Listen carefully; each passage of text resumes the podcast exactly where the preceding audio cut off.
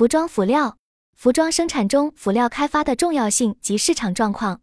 一、辅料对于成衣的价值超乎你的想象。一、提升衣服品牌价值的因素。想要提升服装产品的品质，除了面料和设计感，还有哪些细节是我们容易忽略的？首先是品牌，因为品牌二字往往代表一定的品质。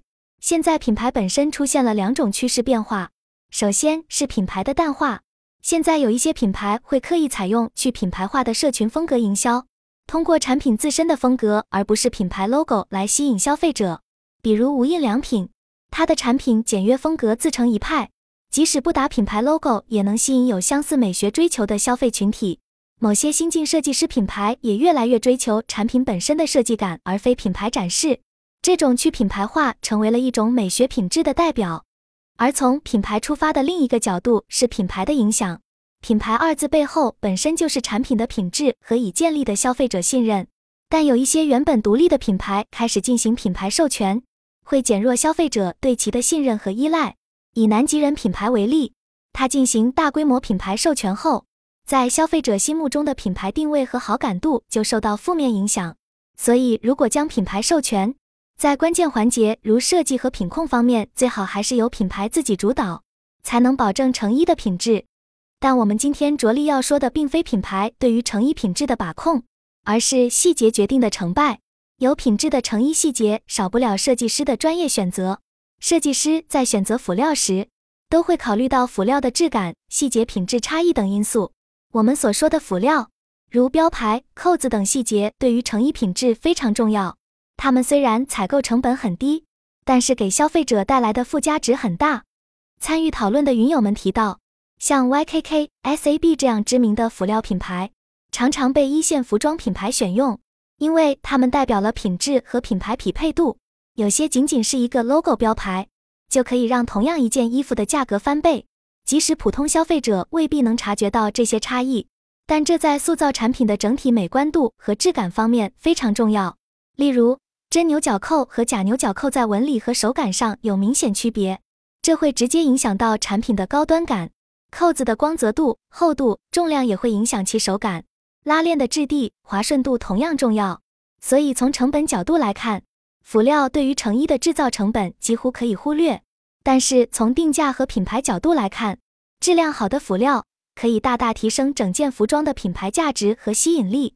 总体来说，辅料的选用和品牌对成衣的定位影响都非常大。二、如何做好辅料品控以及辅料创新趋势？辅料作为成衣画龙点睛的存在，也是成衣最大的风险。一旦辅料出现问题，将严重影响成衣产品的交期和质量。那么，成衣企业应该如何控制和减少辅料的风险？一、供应商选择要慎重，建立长期合作关系。辅料供应商的质量稳定性直接关乎成衣产品的质量，应选择有良好口碑和资质的供应商，建立长期合作关系，共同提升产品质量。同时，要定期进行供应商审核，确保其质量体系没有松懈。二、辅料进行入场检验，辅料入场后应立即进行抽检。检查标贴精度、颜色吻合度、材质等指标，如发现问题，及时反馈供应商改进，必要时可以退货。三、合理储备辅料安全库存，根据历史销售数据和产能情况，合理储备一定数量的辅料安全库存，这可以防止辅料供应出现问题时，生产线停工闲置的情况出现。四、优化辅料管理流程，可以采用 RFID 等先进识别技术。实现辅料的精确定位和仓储管理，同时要定期盘点库存，发现盈亏差异及时跟进，还要建立先进先出的出入库制度。五、数据化辅料需求预测，收集历史销售和生产数据，建立算法模型，实现对未来辅料需求量的预测，提前做好准备，避免出现供应紧张的情况。与供应商共享数据，帮助其提升服务响应速度。六、建立辅料追溯体系，对每批辅料进行标识和追溯编码，在生产和流通过程中能够追踪其流向。一旦出现质量问题，通过追溯系统可以快速锁定范围，减少损失。七、加强辅料过程质量控制，不仅对成品进行质检，也要在辅料的各个工序中设置质检点，避免质量问题向前累积扩大。八、建立辅料管理信息化平台，利用信息化手段实现辅料需求计划、入库管理、质量控制、仓储调配、供应商评估等全流程的数据汇聚，为辅料管理的精细化和智能化提供支持。综上所述，成衣企业要将辅料管理作为重中之重，从供应商选择、质量控制、库存优化、流程改进、信息化建设等方面下功夫，以有效防范和控制辅料风险。保证服装产品的交期和质量，这需要企业上下共同重视，形成合力，以减少企业运营中的隐患。辅料看似细枝末节，但积小流成海。他们的创新与设计对提升服装整体品质和设计感也至关重要。一、符合消费升级趋势。随着国民收入水平提高和消费观念转变，消费者对产品的审美要求越来越高。更看重产品的细节设计和质感体验，辅料的创新设计恰好符合这一消费升级特征。二、增强产品复购动力，有趣新颖的辅料设计可以成为产品的亮点和话题，吸引消费者对品牌的好感度，增强复购动力。即使主体款式相同，辅料设计的变化也可以带来全新感受。三、提升品牌形象，大量平庸的辅料使用会给人审美疲劳感。而具有创意的辅料设计可以展现品牌的时尚态度，丰富品牌形象的个性化元素。四、开拓创意思维，辅料设计需要跳出主体产品框架，进行解构再组合的创新思考，这可以带动设计师的整体创意思维得到提升和锻炼。五、增强产品记忆点，像袖扣、皮带扣等视觉突出的辅料设计，会成为产品的一个记忆点，消费者一眼便可认出。有利于品牌识别度培养。六、丰富产品语言，通过辅料的组合变化，可将不同元素融入设计，丰富产品语言的表达方式，传递更丰富的文化内涵。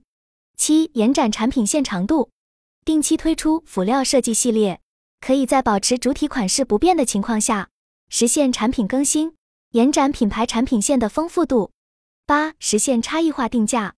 辅料创新设计还可以实现差异化定价，不同辅料组合的产品可以形成产品梯队，针对不同消费群体进行定价。总之，辅料创新设计可以为品牌提供不可忽视的增值效应，成衣企业应予以重视和投入，以获得竞争优势。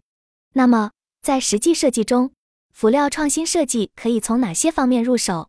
有哪些具体的思路呢？一、文化元素融合。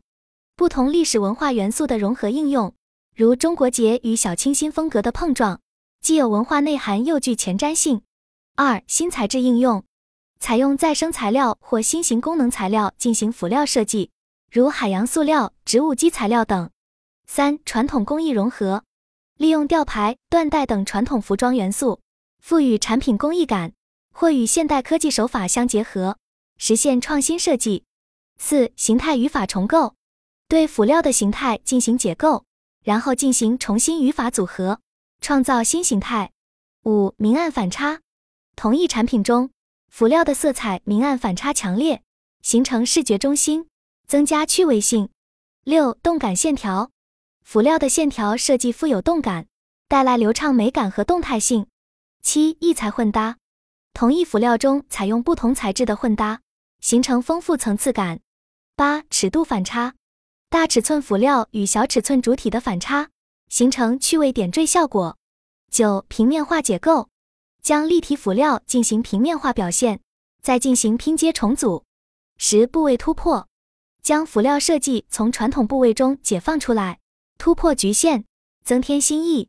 可以看出，辅料设计可以从多角度进行创新设计，给产品增加不少亮点与话题性。但任何创新都不能脱离产品整体风格，还需要以符合整体为前提。希望以上设计思路可以对业内同仁提供一些启发与借鉴。下面我们来欣赏一些辅料创新设计的案例，感受优秀的设计作品如何发挥辅料的视觉冲击力和增值效果。案例一：路易威登2021早春系列。这场秀中，品牌 logo 出现在衣服的方方面面，充当视觉点睛之笔。巨大的 logo 搭配在小物件上，强烈的视觉尺度反差带来强烈冲击感，这成为整个系列的一大亮点。案例二：耐克 Air Max Tailwind IV 跑鞋，鞋边缘的大块亮色泡沫材质与鞋身形成强烈色彩对比，使整体鞋款时尚度大增。这种醒目的辅料包覆设计成功吸引年轻消费群体，成为产品的一大特色。案例三：香奈儿二零一九春夏高级定制系列，系列中大量运用传统蕾丝，将其打散重组，与整体现代风格实现融合。蕾丝边成为设计亮点，给产品增添奢华高级感和层次丰富感。案例四：耐克 Lab 系列，该系列将拼接解构手法运用到标志性 swoosh 标志上。对其进行分割、旋转、张扬的展示，标志性图形的结构赋予了产品强烈的时尚感和前卫气息。案例五：优衣库 Rectangle 系列，系列中的方形金属环饰与衣服轻熟风格对比强烈，成为视觉焦点。这种强势的金属辅料为服装增添科技感和前沿感，成为产品的一大特色。可以看出，这些案例通过辅料的突出运用。都成功为产品增添了强烈的视觉冲击力和时尚感。他们大量运用创新素材，并通过夸张尺度、解构手法等设计语言，将辅料的视觉效果发挥到极致。这些案例给我们很好的启发，值得在实际设计中参考借鉴。那么，我们展望未来，辅料创新设计还有哪些发展方向呢？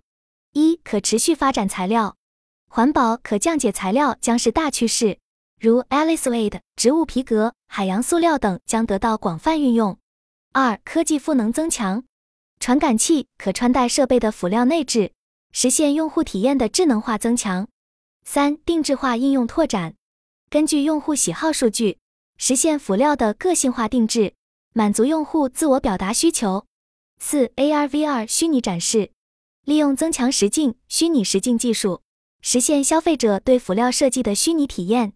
五、供应链协同化，辅料供应商深度参与产品设计，与品牌方形成设计协同，提升设计效率。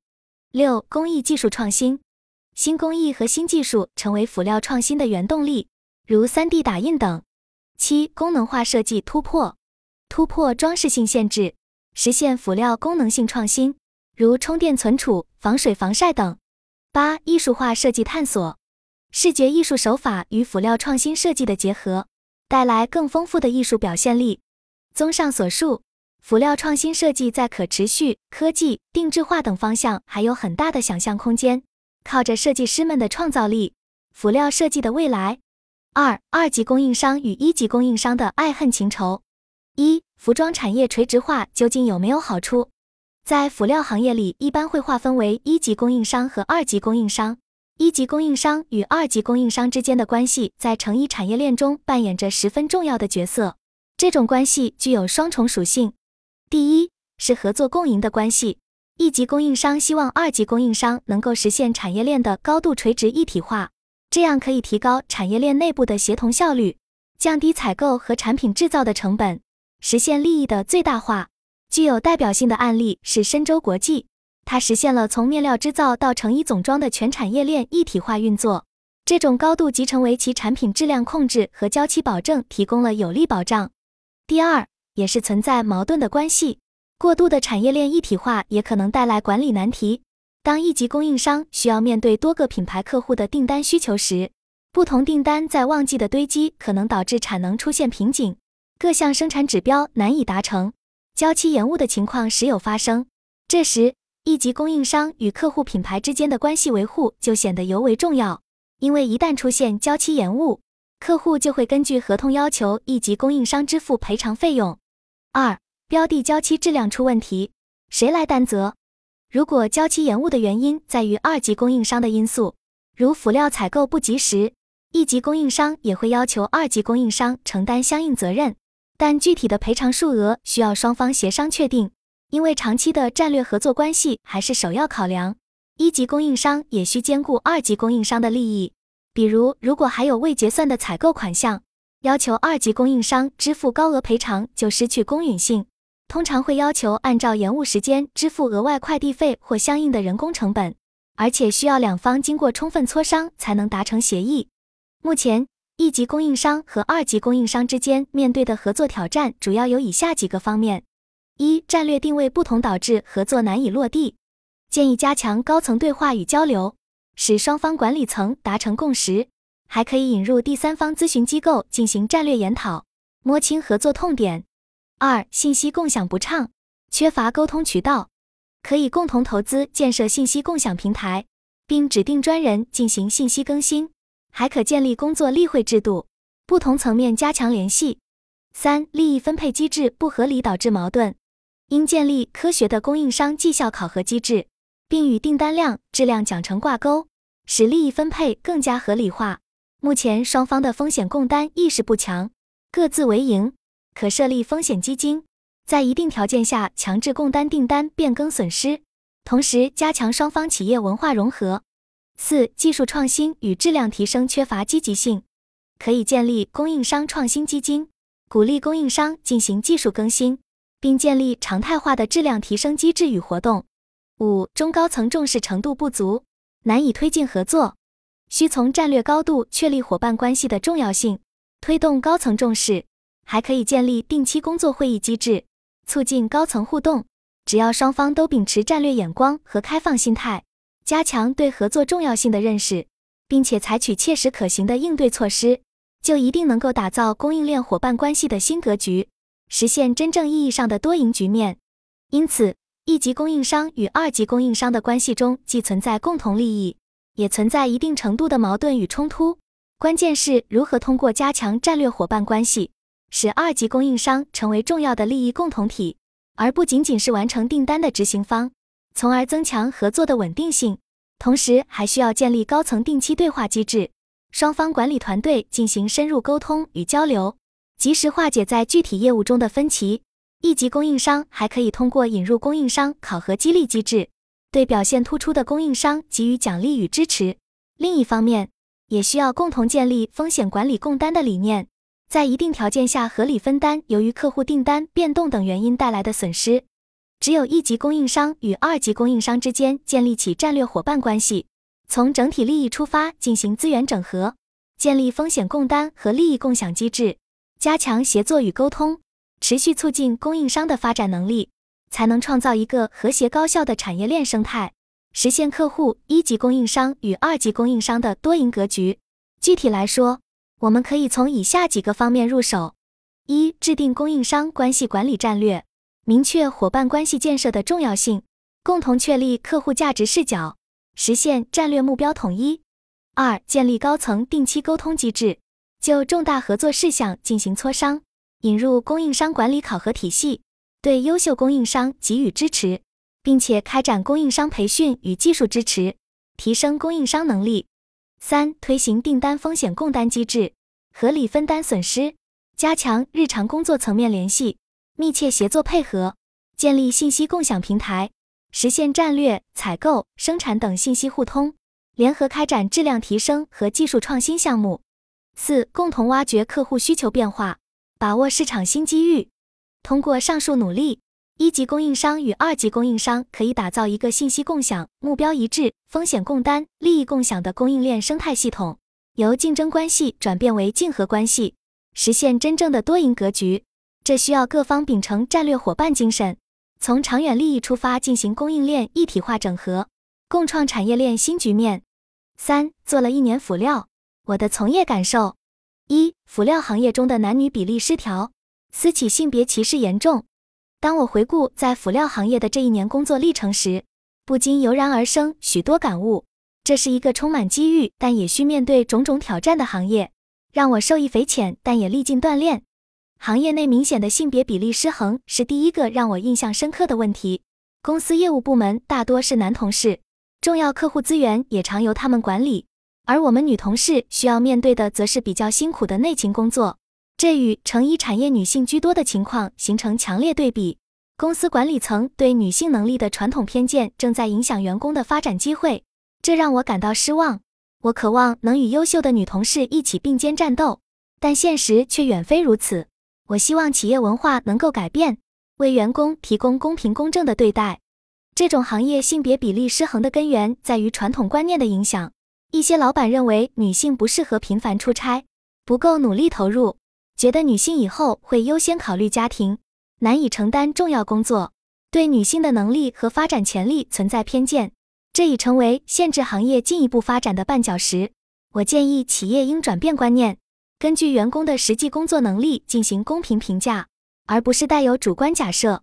同时，可以加强团队协作机制，发挥每位员工的优势，弥补不足。只有构建起鼓励人才成长的环境，让更多女性员工展现潜力，这一问题才能得到根本解决。二、客户维护精神成本高，客户数量多。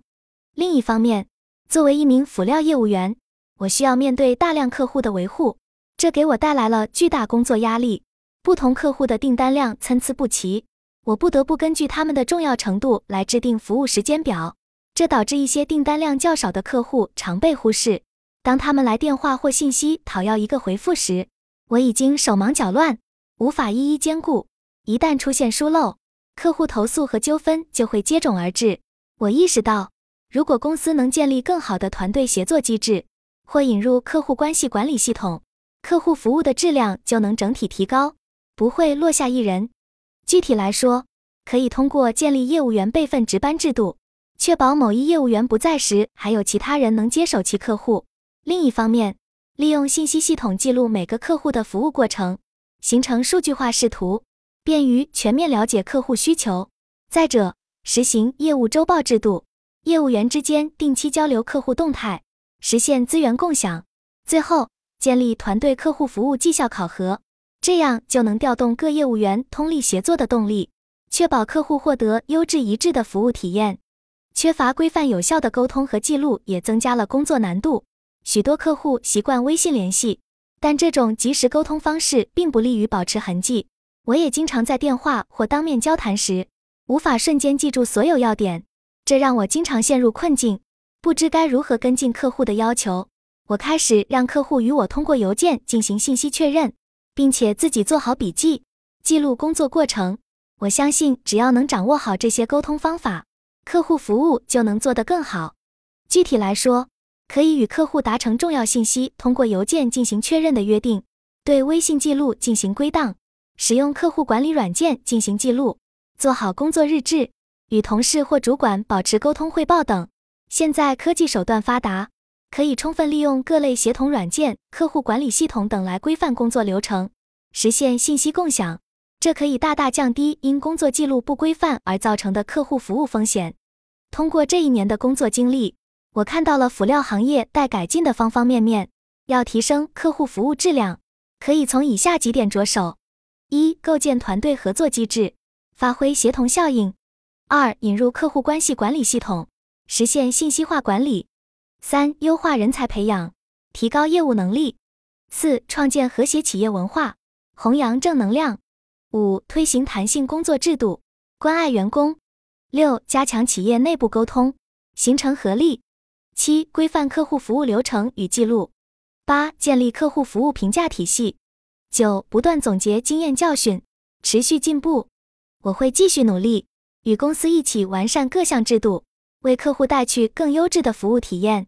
我相信，只要我们秉持积极进取的态度，就一定能获得客户认可，实现企业持续发展。